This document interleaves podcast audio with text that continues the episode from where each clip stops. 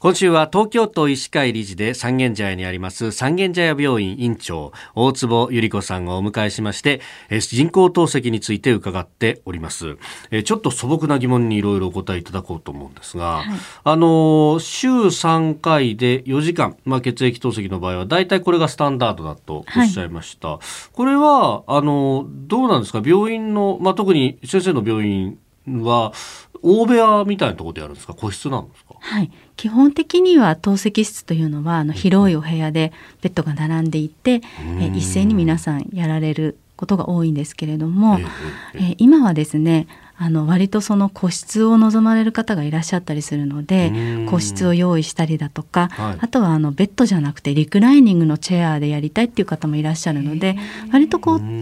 いろいろなこう要望にお応えできるようにはあの変わってきていると思います。はい、あの本読んだりとかそういうのはできるそうですね。あの管がつながっていますので、はい、多少動きにくくなることはあるんですけれども、うん、皆さん本読まれたりとか、あとパソコンやったりとか、YouTube を見たりとか、えー、あの皆さんそれぞれ思い思いにあのご自分の、まあ、体調に合わせてですね、うん、無理することなくあの自由に過ごすことができます。お食事をしたりとか、あのそういうこともできます。食事できるんですか？はいできます。へなのでいろいろあの透析で、はい、あの逆に言うとですね、うんうん、あの悪いものを抜いてもらえるので好きなものを食べられる チャンスでもあるわけなんですよ。なるほど。なのであのちょっと少しこう持ち込みをして、えー、あの透析の前半に食べればですねあの少し後半には抜けていきますので、はい、そういったのことをあの楽しみにされてる方もいらっしゃいます。そっか、はい、まあいつもだとこう結構こうしょっぱいものは食べちゃダメだよとか、はい、こういろんなやっぱ制限が当然ねね。腎機能低下してるからかかるわけですよね。はい、い。つも食べられない。のちょっとここで食べようかなってい。うことを楽しみにできることはありますね。えあの皆さんが食べたい。とかい。つもだったら食べられない。ものってどんなものがあるんですかあのちょっと個人差はあるんですけれども、えー、やっぱり一番命に関わってくるのはカリウムっていう物質でしてカリウムって普段は私たち本当におしっこが、あの腎臓が調節をしてくれていつも一定の数値に保たれているんですけれども腎機能が下がってくるとやっぱりカリウムが体の中に溜まりやすくなるんですね。でカリウムがやっぱり多く含まれているのは、うん、まずバナナとかバナナ。あとはメロンとかですね、あの生の果物とか野菜です。トマトとかねああいったものですね。それからあとまあ、とにかく生のものですね。お刺身とかそういうのも多いですしあ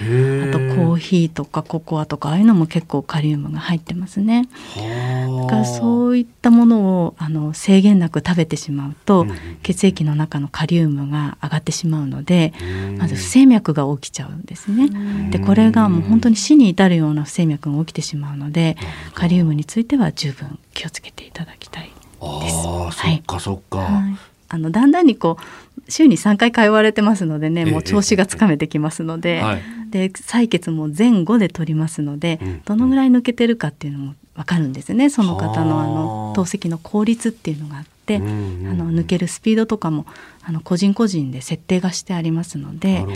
このぐらいの範囲だったら大丈夫っていうのはつかめてくると思いますからその範囲内で楽しんでいただくっていうことなるほど、はい、でもあれですよね週に3回、まあ、大体こうサイクルが決まってくるっていうと、はい。顔合わせる方々も同じ人たちがそうですね、はい、顔見知りが増えるって感じはいそうですね。その中でお友達ができたり、割とこうコミュニティとして成立することかなと思います、はい、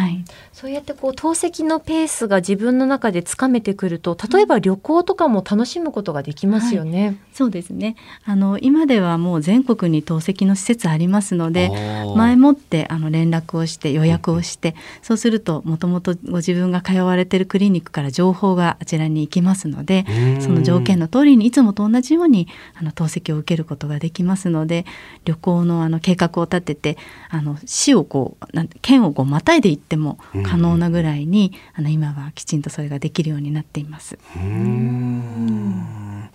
えー、三軒茶屋病院院長大坪由里子さんにお話を伺っております。先生明日もよろしくお願いします、はい、よろしくお願いします